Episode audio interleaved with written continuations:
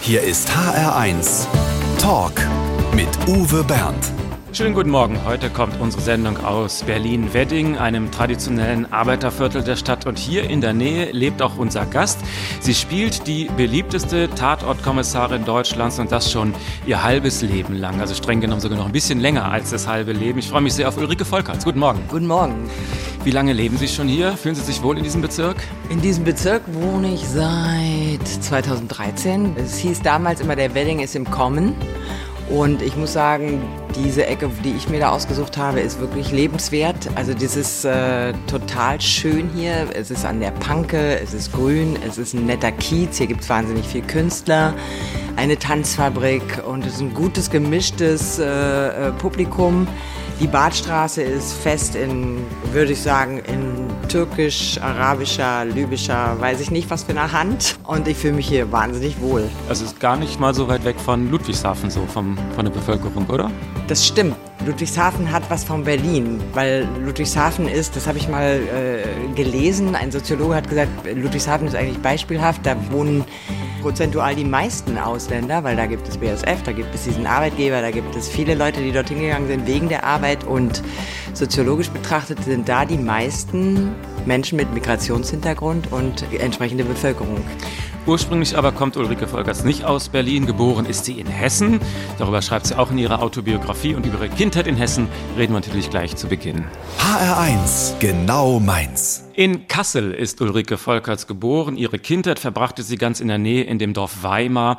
Eine wunderschöne Gegend für Kinder, ganz bestimmt ein Idyll. Haben Sie viel draußen gespielt? Absolut. Das war eigentlich ein Geschenk, äh, wenn man auf dem Dorf wohnt. Wir hatten erst so eine Doppelhaushälfte, auch schon mit Garten. Später haben dann meine Eltern sich einen Ruck gegeben, weil das war einfach in der Zeit, in den 80ern, angesagt, dass man ein Grundstück kauft und ein eigenes Haus baut für die Familie. Und dann haben wir wirklich am Feld gewohnt und ich war gefühlt jeden Tag draußen, draußen, draußen, draußen. Und das Lustige war, dass äh, meine Eltern dann irgendwann gesagt haben, als wir aufgrund des Hausbaus nicht mehr in die Ferien fahren konnten, dass wir eigentlich in einem Ferienort wohnen, weil nämlich Holländer und überhaupt Skandinavier in der Kasselregion, weil es da schon ein bisschen bergig ist und ein bisschen hügelig und ein bisschen abwechslungsreich, dort Ferien machen. Mhm. Ihr Vater war Handelsvertreter, Ihre Mutter Kosmetikberaterin und deutsche Meisterin im Wildwasserkajak. Das klingt nach einer sehr selbstbewussten Frau.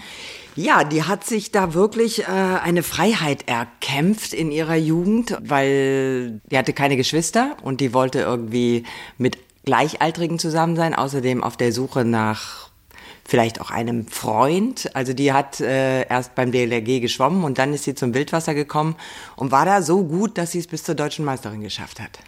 Also Sie stammen nicht aus einem Haushalt, äh, wo irgendwie die Hochkultur zum Alltag gehörte. Äh, wie sind Sie denn auf die Idee gekommen, Schauspielerin zu werden? Haben die Eltern Ihnen das nahegebracht oder woanders? Nein, meine Eltern gar nicht. Ähm, die haben mir da aber auch nie im Weg gestanden. Ich hatte einfach das Glück, eine wunderbare Lehrerin in der Schule zu haben, die mit uns ins Theater gegangen ist, mit uns Stücke gelesen hat und dann irgendwann gesagt hat, so, jetzt haben wir hier Max Frisch, Andorra, wer möchte Schauspielern, wer möchte welche Szene spielen? Und wer möchte Regie machen? Und ich habe mich sofort fürs Spielen entschieden. Und das war eine Schlüsselerlebnis, da in eine andere Rolle zu schlüpfen und Text zu lernen und äh, mich da auszuprobieren. Das war dann in Kassel. das war in Kassel am Gebrüder Grimm Gymnasium. Genau. Ja. Was waren damals Ihre Lieblingsorte in Kassel? Also ich war wirklich sehr verbunden mit dem Ort, wo ich groß geworden bin. Also draußen auf dem Land und dort gab es einen, der heißt Dörnberg. Da konnte man von Weimar aus hinlaufen durch einen Wald an einem See vorbei und der Dörnberg ist so ein riesen bergig und da sind so Basaltberge und Drachen konnte man da wunderbar steigen lassen und da waren Segelflieger, die dort in die Luft gehoben wurden und das hat eine große Weite und man konnte dort klettern und das war mein Lieblingsspaziergang. Ulrike Volkerts über ihre alte Heimat. 75 Mal hat Ulrike Volkerts inzwischen schon die Ludwigshafener Kommissarin Lena Odenthal gespielt. Viele Fernsehzuschauer kennen sie fast nur in dieser Rolle, die selbstbewusste, alleinstehende Frau mit Jeans und Lederjacke. Trägt Ulrike Volkerts, ich gucke mich gerade um, privat auch gerne Lederjacke oder ist das gleich Job und Kostüm? Ich habe schon auch eine kleine Lederjacke, aber das war halt der zweite Tatort, wo eine Kostümbildnerin, Gudrun Schretzmeier, die hat mich gesehen und wusste, wie sie mich anziehen muss, damit ich mich nicht so verstellen muss. Und Jeans und Lederjacke war damals halt für eine Frauenfigur im deutschen Fernsehen. Ich war ja auch die einzige Kommissarin damals. Also gut, ich hatte Vorgängerinnen, Karin Anselm, davor Nicole Hesters. Aber als ich anfing, war es eben auch der einzige Tatort mit einer Kommissarin. Und diese Jeans- und Lederjacke war schon ein Wagnis, weil diese Kommissarin entsprechend ruppig und burschikos daherkam und mir hat das total gefallen. Ich wusste gar nicht, dass ich da irgendwie eigentlich eine Grenze überschreite und das Frauenbild ein bisschen verrutsche. Gibt es Charaktereigenschaften Ihrer Figur, die mit Ihnen nun wirklich gar nichts zu tun hat? Definitiv. Also Ulrike Volkers wäre niemals, niemals im Leben zur Polizei gegangen. Also ich habe auch einen wahnsinnigen Respekt vor dieser Arbeit in der Mordkommission, weil das ist ja nun doch ein Bereich, wo man sehr in familiäre Abgründe schaut und mit viel Gewalt zu tun hat. Ich glaube, das hätte ich nicht durchgestanden. Lena Unthal ist auch viel zu einsam und Ulrike ist viel geselliger und braucht irgendwie Freunde um sich. Ich lebe auch mit meiner Freundin zusammen. Ich möchte nicht alleine leben und nur mit meinem Beruf verheiratet sein. Interessant ist, Sie schreiben in Ihrem Buch auch, es gab dann in den letzten Jahren aber dann doch gelegentlich mal Situationen, wo Sie dann festgestellt haben, oha, jetzt verhalte ich mich doch ein bisschen so ähnlich wie meine Figur.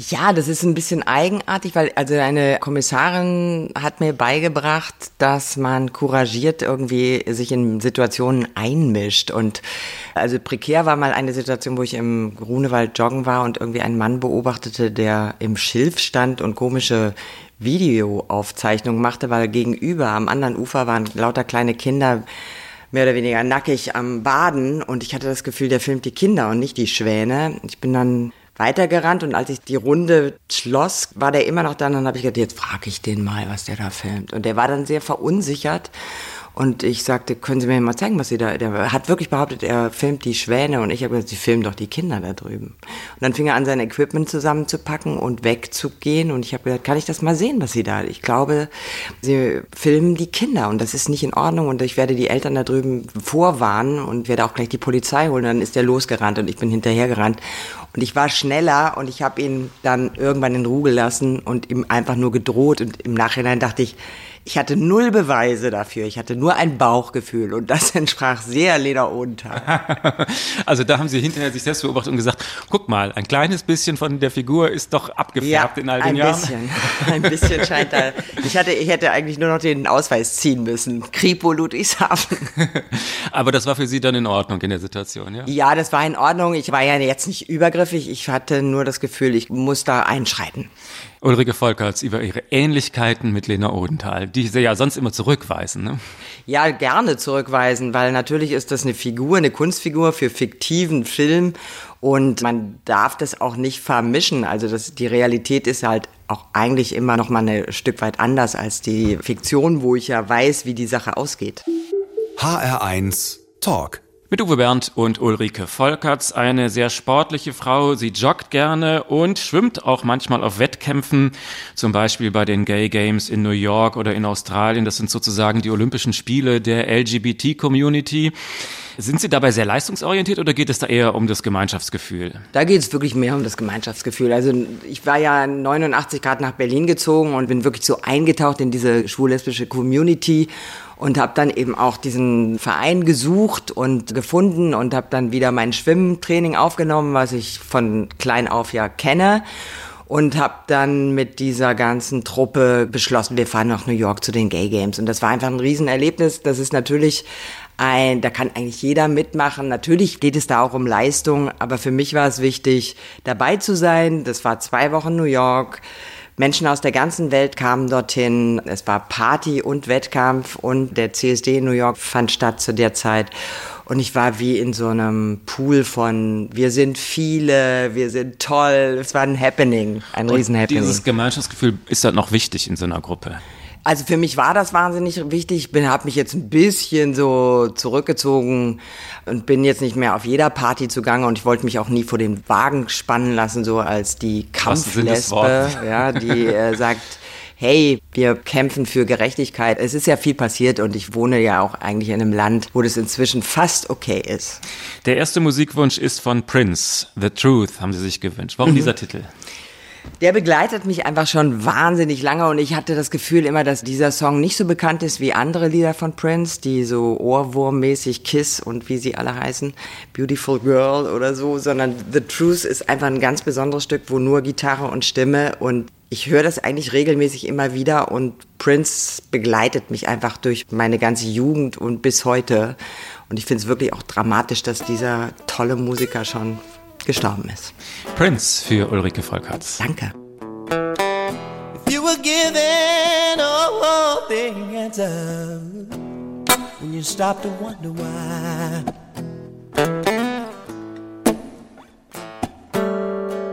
But how will you know the truth?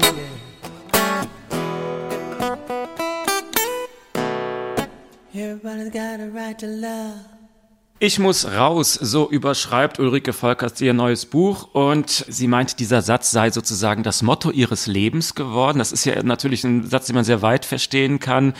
Raus aus dem Dorf, raus auf die Bühne, raus aus dem Versteck. An was denken Sie bei diesem Satz zuerst? Raus in die Natur. Also in Pandemiezeiten ist es natürlich so, dass die Natur, denke ich, für viele irgendwie so ein Rettungsanker war, weil man nichts mehr machen konnte, nicht mehr ins Kino, Museum, Galerien, also es ist ja wirklich dramatisch, was man uns zumutet. Was vermissen Sie am meisten gerade? Oh, ich vermisse am meisten Theater, Kino und eben auch tatsächlich, dass man einfach ins Museum oder in die Galerie gehen kann und dann auch einfach im Café sitzt und sich mit Freunden trifft und draußen sitzt und quatscht und tanzen. Es ist ein sehr offenes Buch. Sie schreiben zum Beispiel auch, dass Ihre Mutter mit den drei Kindern und der Arbeit auch manchmal überfordert war. Wie haben Sie das zu spüren bekommen?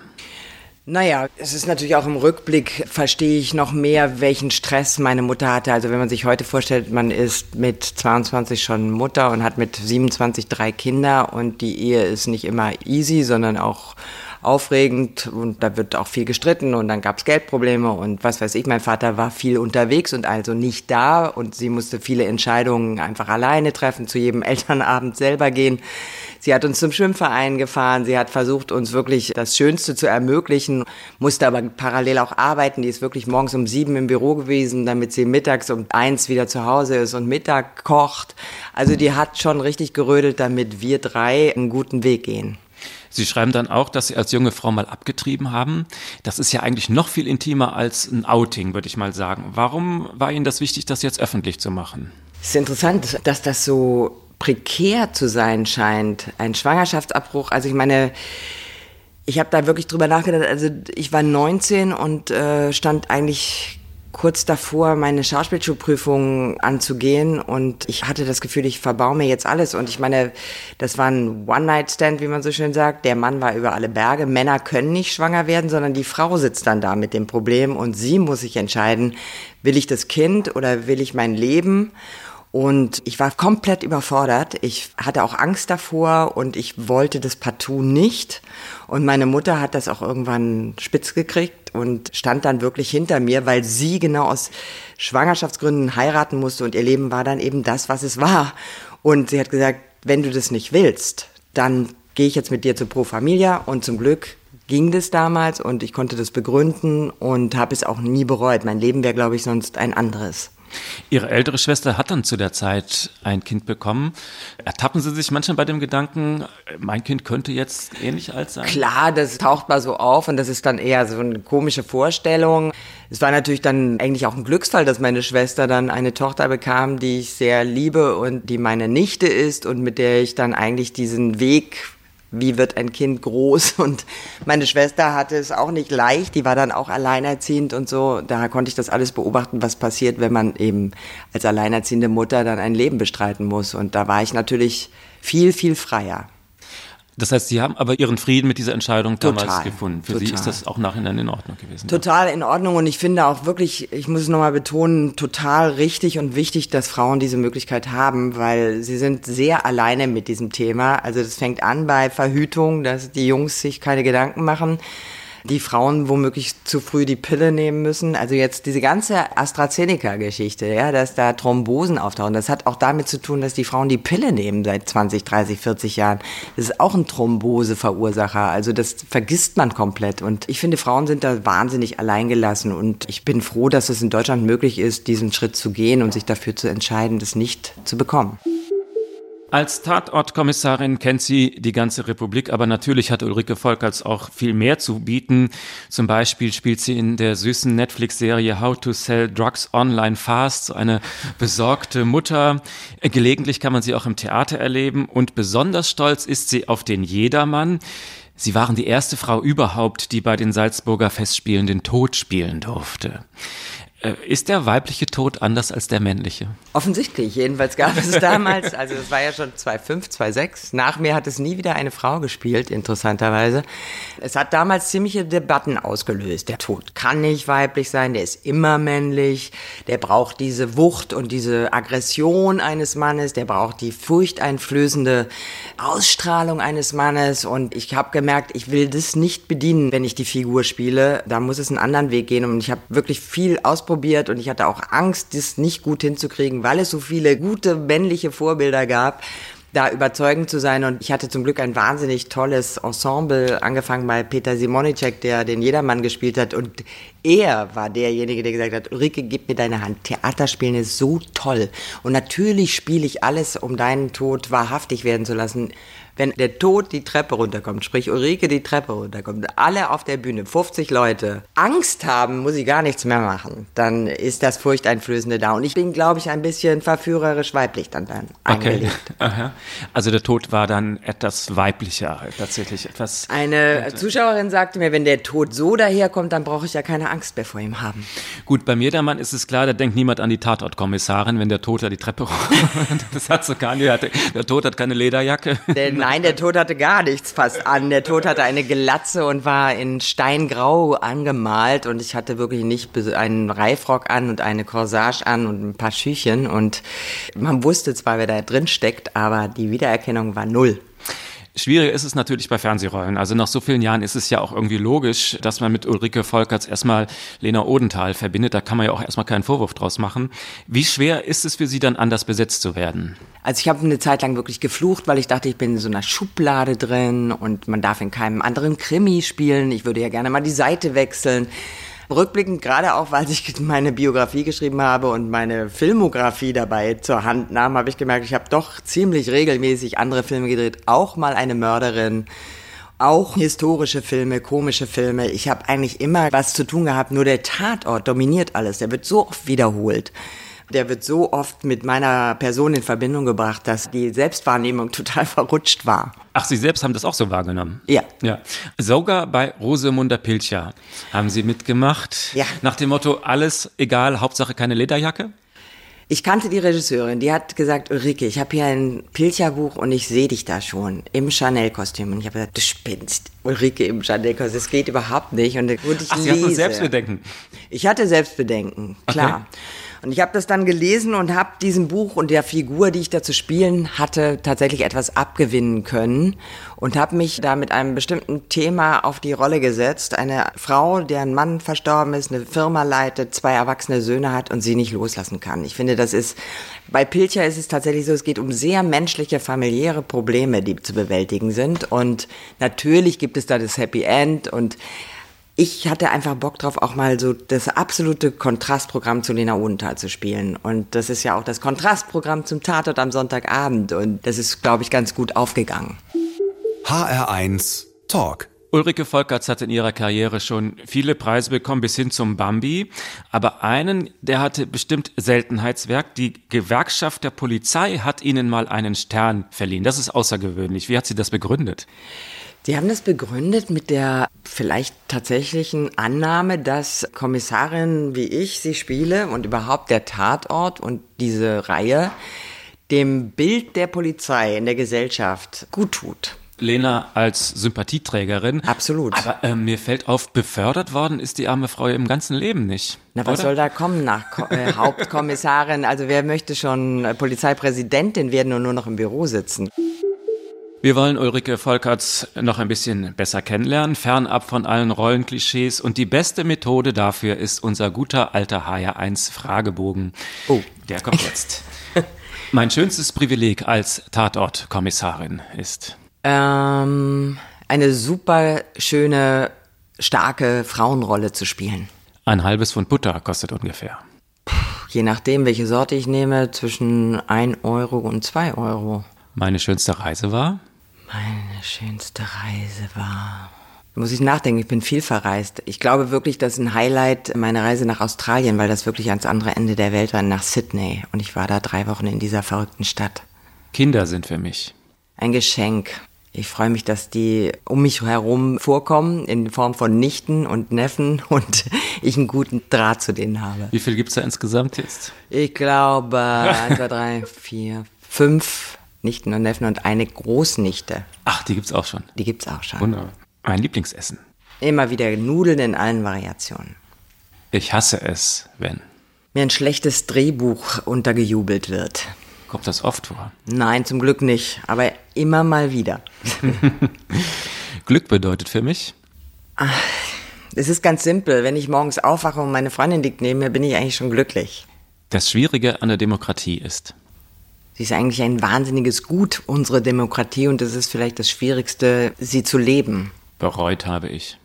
Ich habe nicht so viel bereut in meinem Leben. Ich bereue nichts in meinem Leben. Ich habe echt viel Glück gehabt. Peinlich war mir zuletzt.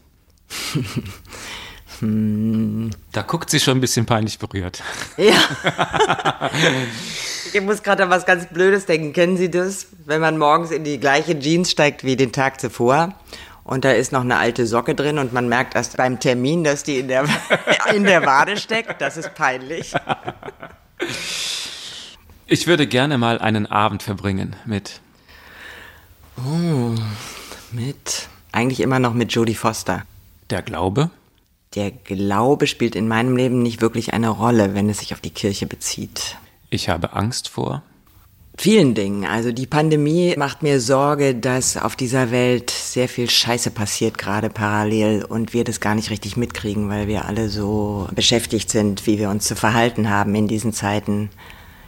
Das macht mich ein bisschen unruhig. In meinem Bücherregal unten rechts steht Unten rechts stehen Reiseführer. Schimanski. Ach, Schimanski, das war wirklich was Besonderes und ich habe das sehr geliebt, seine Tatorte zu sehen. Ich war ein bisschen neidisch, dass er immer den gleichen Autor hatte und dadurch eine schöne Kontinuität für seine Figur und ich war immer auch neidisch auf seinen Scheiße, was er sagen durfte. Aber Lena hat doch auch Scheiße gesagt. Ich habe mir das geklaut. mein Saxophon. Liegt im Koffer und verstaubt, aber ich kann mich nicht trennen. Sie spielen nicht mehr? Nein, ich habe keine Zeit. Ich habe keinen Übungsraum. So ein Instrument ist wahnsinnig laut. Ich kann es nicht mitnehmen zum Drehen in einer Ferienwohnung oder Hotelzimmer, wo ich untergebracht bin. Ich nerve ja alle. Das Instrument ist zu laut. Zuletzt geklaut habe ich. Das liegt so lang zurück, das habe ich einmal als Jugendliche, war ich auf einem Flohmarkt und habe eine Schallplatte geklaut, was ja wirklich ein Monster ist. Ich habe die irgendwie unter meinem Parker getan und bin losgerannt und habe gedacht, das war so furchtbar und so aufregend, dass ich es nie wieder tue. Der Herr 1 Fragebogen, ausgefüllt von Ulrike Volkerts. Vielen Dank.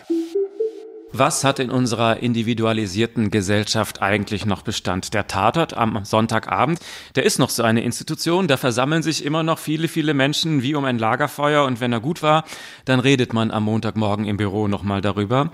Aber natürlich hat sich auch der Tatort verändert, das kann kaum jemand so gut beobachten wie Ulrike Volkerts. Ähm, zum Beispiel müssen sie ja heute die gleichen 90 Minuten in deutlich weniger Drehtagen schaffen als noch früher. Wie hat sich das auf Ihre Arbeit ausgewirkt? Ja, man muss dazu sagen, also 32 Tage waren es damals, als ich anfing. Heute sind es immer noch beim SWR, wo ich arbeite, 23. Jetzt in Pandemiezeiten haben wir sogar wieder 26, weil der Aufwand größer ist, unter Hygienebedingungen zu drehen und alle Mitarbeiter, die den ganzen Tag die FFP2-Maske tragen, Pausen brauchen.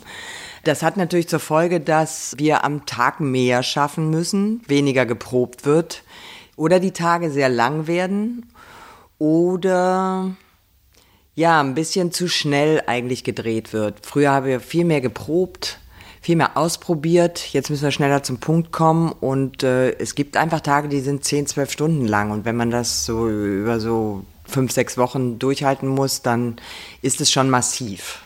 Werden die Filme dadurch schlechter? Komischerweise nicht unbedingt, weil natürlich die Technik auch eine andere ist. Man dreht jetzt ja nicht mehr auf Filmmaterial und muss gucken, ob ein Fussel auf dem Filmmaterial ist, sondern digital. Dadurch geht es alles ein bisschen schneller. Oft wird Licht auch vorgebaut. Dann gibt es natürlich einen Drehplan, der versucht, die Dinge so zu optimieren, dass man nicht zu oft den Drehort wechseln muss und die Dinge zu komprimieren. Nein, die Qualität leidet nicht unbedingt. Hand aufs Herz, wie viele von den 75 Tatorten finden Sie selber so richtig wunderbar, großartig? Und bei wie vielen würden Sie sagen, na ja, okay, ja, das ist eine gute Frage. Ähm, ich habe das jetzt natürlich auf die 75 noch nie so durchgerechnet, aber ich würde sagen, das ist wirklich 50-50. Tatsächlich? Ja. Ich hätte gedacht weniger. Weniger, sehr, also sehr gute, so, Ja, die gut. mir ans Herz gewachsen sind und die ich leidenschaftlich auch nochmal sehe, sind es wahrscheinlich zehn.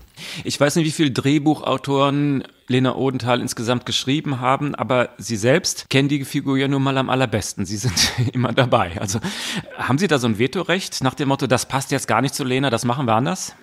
Auf jeden Fall probiere ich das und manchmal sitze ich auch da und schreibe Sätze um, weil ich die so nicht sagen kann und will. Ähm, es gibt auch Regisseure oder Regisseurinnen, die dann sagen, Ulrike, du kennst die Lena am besten, mach das so, wie du denkst. Es gibt aber auch Regisseure, die versuchen, an bestimmten Dingen, die sie mal gesehen haben, bei Lena anzuknüpfen und sagen, das will ich wieder haben.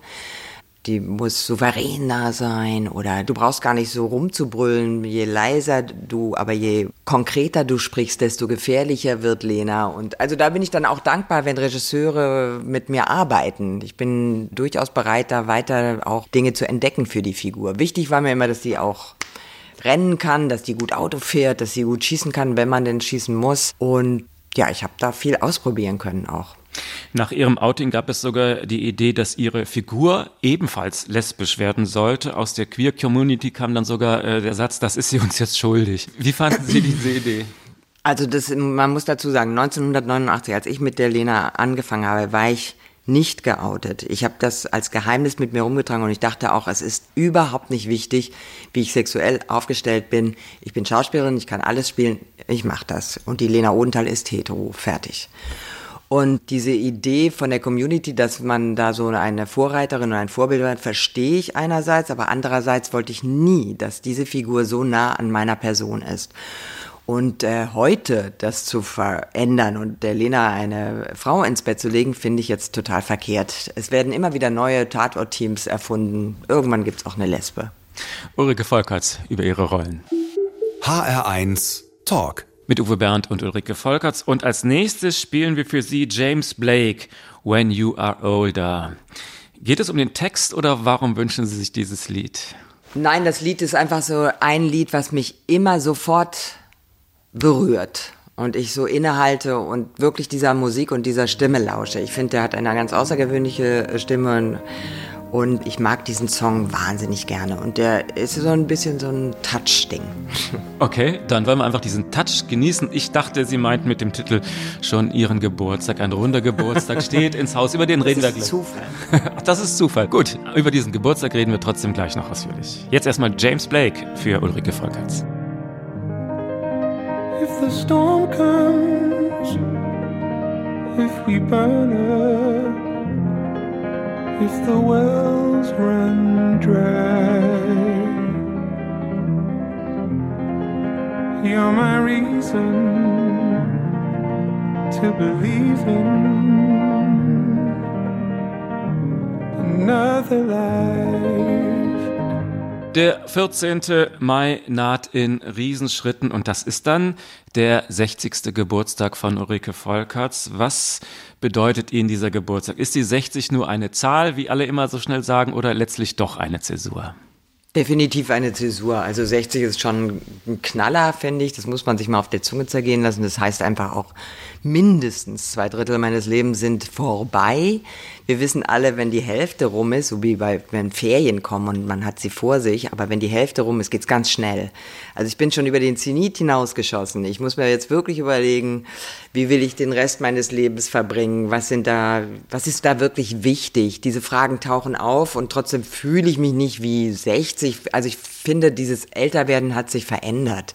Also als meine Eltern 60 wurden, fand ich die echt uralt. Das ist heutzutage, glaube ich, ein bisschen anders. Ich stehe eigentlich mitten im Leben. Ich habe zu tun. Ich habe Dinge vor. Trotzdem ist diese 60 natürlich krass. das schon. Es gibt Studien, die sagen, dass die Lebenszufriedenheit bei vielen Menschen im Alter nicht sinkt, sondern sogar wieder steigt. Zum Beispiel, weil man nicht mehr so im Karrierestress ist wie mit 40. Geht Ihnen das ähnlich? Ja, das geht mir ähnlich. Also ich hatte viel mehr Druck und dieses, ich muss noch und ich kann doch nicht und das darf nicht sein und ich muss mich da mehr kümmern und wieso besetzt mich niemand und ich will mehr, mehr, mehr. Das lässt tatsächlich ein bisschen nach. Trotzdem habe ich das Gefühl, ich habe natürlich einen Beruf ausgewählt, in dem ich wahnsinnig alt werden kann.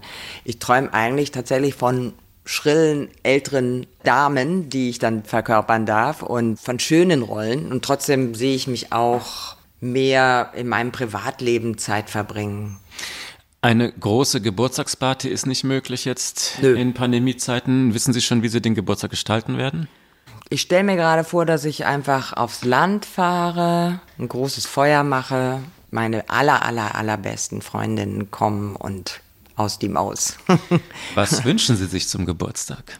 ähm, was wünsche ich mir? Ich habe tatsächlich bin so ein bisschen immer schwer zu beschenken. Eigentlich wünschte ich mir von meinem Haussender, dass die mir mal einen schönen 90 Minuten schenken. Sie haben doch ständig 90 Minuten. Ja, aber was anderes als Lena Obenthal. Und in zehn Jahren möchten Sie tatsächlich einen Königsbudel als Geschenk? Ernsthaft? Ernsthaft. Wirklich? Können Sie nicht verstehen. Königsbudel haben ein falsches Image. Ich habe welche kennengelernt. Ich habe einen besonders kennengelernt. Und das sind ganz kluge, ganz tolle Hunde, mit denen man wirklich gut Zeit verbringen kann. Und äh, ich finde die, wenn man sie nicht so zum Friseur bringt und so komische Puschel da entstehen lässt, sondern einfach so ein bisschen Wildwuchs, dann äh, finde ich die ganz bezaubernd. Aber warum dann in zehn Jahren? Warum nicht jetzt schon? Weil ich dann den Hund äh, dauernd äh, bei meiner Freundin lassen müsste und ich nicht genug Zeit habe dafür. Also ich hoffe, dass ich mit 70 mehr Zeit habe für diese Dinge. Ich dachte, Sie sind eher so ein Katzenmensch. Oder Katze habe ich schon. Und die müsste ich dann vertragen mit dem Königsbudel. Ja, das geht schon. Da habe ich Okay. gar keine Bedenken.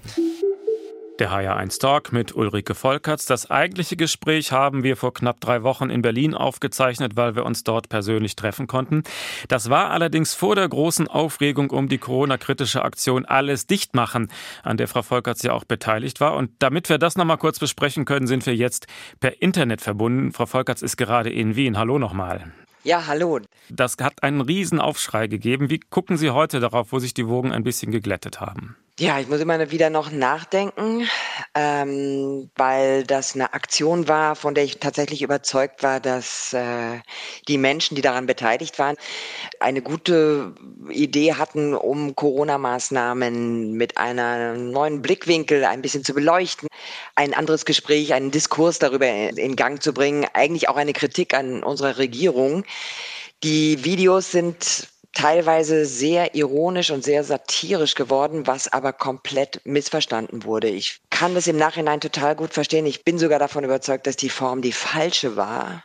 Abgesehen davon, dass dann die Falschen auch applaudiert haben und die Inhalte auf ihre Fahnen geschrieben haben, die Querdenker und die AfD, nennen wir sie beim Namen, nichts habe ich mit denen zu tun. Und es war schockierend für mich, dass ich Mails bekam von eingefleischten Lena Odenthal-Fans, die gesagt haben, naja, wenn Sie so denken, dann gucke ich nie wieder Tatort. Und das hat mich sehr beschämt, das hat mich sehr beschäftigt. Ich habe auch Leute vor den Kopf gestoßen. Ich habe Menschen verletzt. Ich habe äh, mein Video zurückgezogen. Ich habe eine Stellungnahme auf Instagram gemacht und ähm, ich glaube, ich habe einen Fehler gemacht. Sie hatten in Ihrem kurzen Video so Sachen gesagt wie, ich will ans Meer, deshalb will ich mehr Maßnahmen, gebt mir mehr, ich will ans Meer. Ich habe es gar nicht so richtig verstanden. Das sollte eine feine Ironie sein oder was bezweckten Sie damit? Wir sind in einer Situation mit dieser Pandemie, wo alle Menschen sehr belastet sind. Also natürlich an erster Stelle die Leute, die an vorderster Front mit Covid-Patienten zu tun haben, Menschen, die Verwandte verlieren durch diese Krankheit. Wir kämpfen mit Maßnahmen. Ich habe eine Freundin, die ist Lehrerin, die ist immer noch nicht geimpft, die muss Präsenzunterricht machen. Es gibt so viele Leute, die wirklich meckern über diese Maßnahmen, weil sie sehr belastet sind dadurch. Und es war ein Versuch mit diesen Übertreibungen, einfach eine Diskurs über, wie notwendig sind die Maßnahmen. Es gibt einfach auch so missverständliche Corona-Maßnahmen. Also ich verstehe zum Beispiel nicht, dass Kinder, Jugendliche in die Schule müssen zu Präsenzunterricht, aber im Park in Berlin von der Polizei beim Tischtennisspielen weggescheucht werden. Da gibt es so ein paar Dinge, die sind einfach so widersprüchlich und es gibt einfach eine große Müdigkeit und es war ein Versuch zu sagen, ey Leute, was können wir ändern?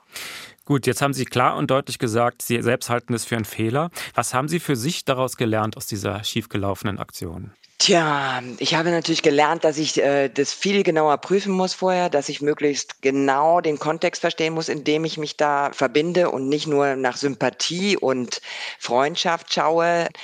Ähm, ich würde auch die ganze Aktion und ihre Zielsetzung noch mal genauer ein, versuchen einzuschätzen. Und vielleicht sollte man auch mal ein bisschen was testen, bevor man es rauslässt. Also ich bin schon wirklich äh, nicht nur geschockt, ich bin auch tief äh, verwundet von dieser Geschichte, was da passiert ist. Es hat mich echt, wie sagt man, ja, sehr nachdenklich gemacht. Ulrike Volkerts, herzlichen Dank für die Klarstellung in Sachen alles dicht machen. Am Schluss ist es üblich, dass unser Gast eine klitzekleinigkeit auswendig aufsagt. Haben Sie noch eine Rolle in, in, Erinnerung? Na, einen kann ich immer. Mein Name ist Lena Odenthal. Kripo Ludwigshafen. Wo waren Sie? Dann schickt uns Ulrike Volkerts mit Lena Odenthal in diesen Sonntag. Danke nochmal für dieses Gespräch und wir beide wünschen jetzt einen schönen Sonntag. Gruß nochmal nach Wien. Grüße nach Frankfurt. Tschüss. HR1, genau meins.